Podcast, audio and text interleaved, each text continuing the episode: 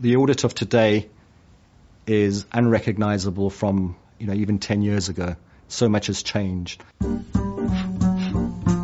the past, we've done a very manual audit, selected manual samples, ticked those against other documents.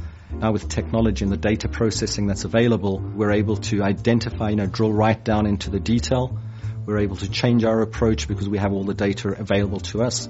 And I think, you know, looking three years, five years, ten years in advance, the audit now is going to be is, is going to be unrecognizable in those years.